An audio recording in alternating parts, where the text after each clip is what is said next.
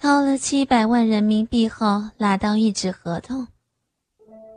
这意味着，在这个大都市，有了属于陈志华的一百平方米的地盘。虽然这个房子是空中楼阁，三楼，脚都踩不到大地，身体接触不到地气。那些日子，女友几乎每天都去看房。兴奋，满足。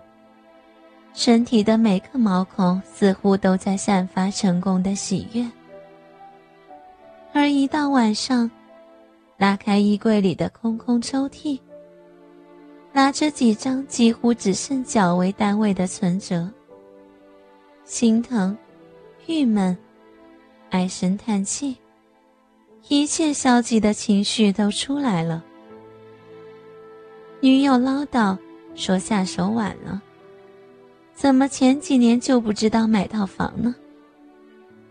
他埋怨说：“陈志华一个大男人，怎么没有经济眼光，一点头脑都没有，害得家里攒了十几年的辛苦钱，一招就得给了人家房地产公司了。”女友很气愤。说盖房子的人真狠，巴掌大的地方愣是卖几千块钱一个平方。这就是女人。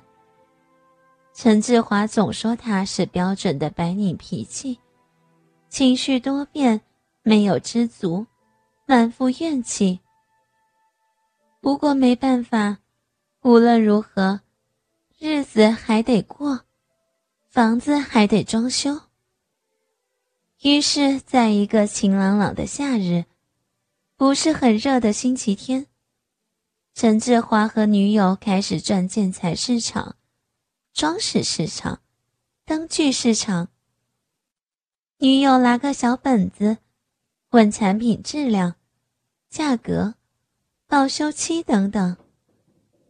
那本子上写满了一块板、一颗钉。一块砖头等等的价格，产地、搬运费用。女友说了，大钱都花了，该省小钱了。在装修房子时，女友忙前忙后，跑东跑西，好不操心，好不累。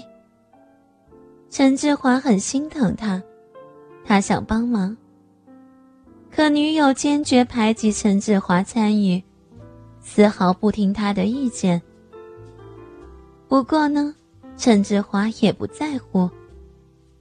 买房子嘛，就是让女友高兴和享受的。他想怎么装就怎么装吧。陈志华还落个省心呢。那些日子，女友只分配给陈志华一个活儿。就是去做监工。女友怕农民工糊弄他，教他材料。可是陈志华去了几天后，女友就不让他再去了。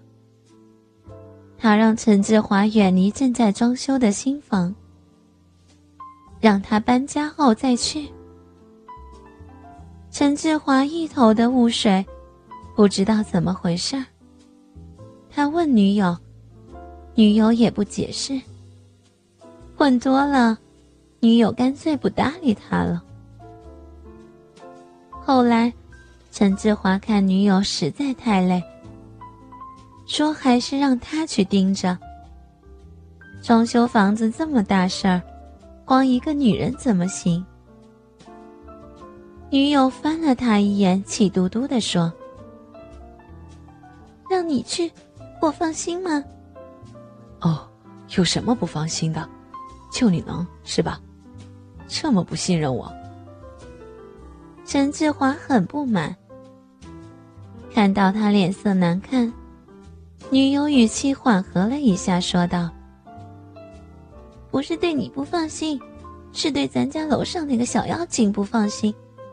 你没见他一天去咱家好几趟？搞了半天，女朋友是因为这个。”陈志华觉得很好笑，他对女友说道：“我跟人家都不认识。一楼张大爷说，他自个儿一个人独自生活，很不容易。他去咱们家试看装修，有时还给出出主意，送点水什么的，人家是好心。哼，我感谢他的好心，可我怕你的魂被勾走。你没看小妖精看你时的眼神，和你说话的腔调，还有他穿的那个衣服，多暴露啊！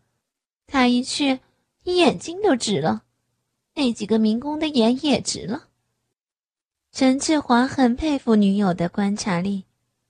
小妖精去那儿时，陈志华印象中女友只到过一两次见到。可他一下子就看穿了事情的隐患。说实在的，那个小妖精是很撩人，她的声音嗲嗲的，眼睛水水的，胸部满满的，属于男人一见就动心思的一种女人。和她说话，陈志华还真有点蠢蠢欲动的感觉呢。一个月后，房子装修好了。刚装修的房间里面有异味儿。女友每天一大早去那儿打开所有窗户，傍晚下班时再去关好。这么简单的工作，女友还是不让陈志华去。陈志华明白，其实女友非常了解自己。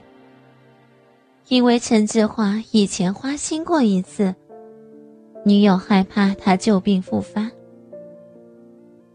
一天吃晚饭时，女友跟陈志华说，她要到外地培训新业务，时间半个月。他还告诉陈志华要记得给新房通风换气。陈志华点头答应。可后来，女友语气突然严厉起来，狠狠地对他说道：“你不能在那儿待很长时间，打开窗户后立即走，明白吗？要是让我知道你和那个小妖精有瓜葛，可别怪我不客气。”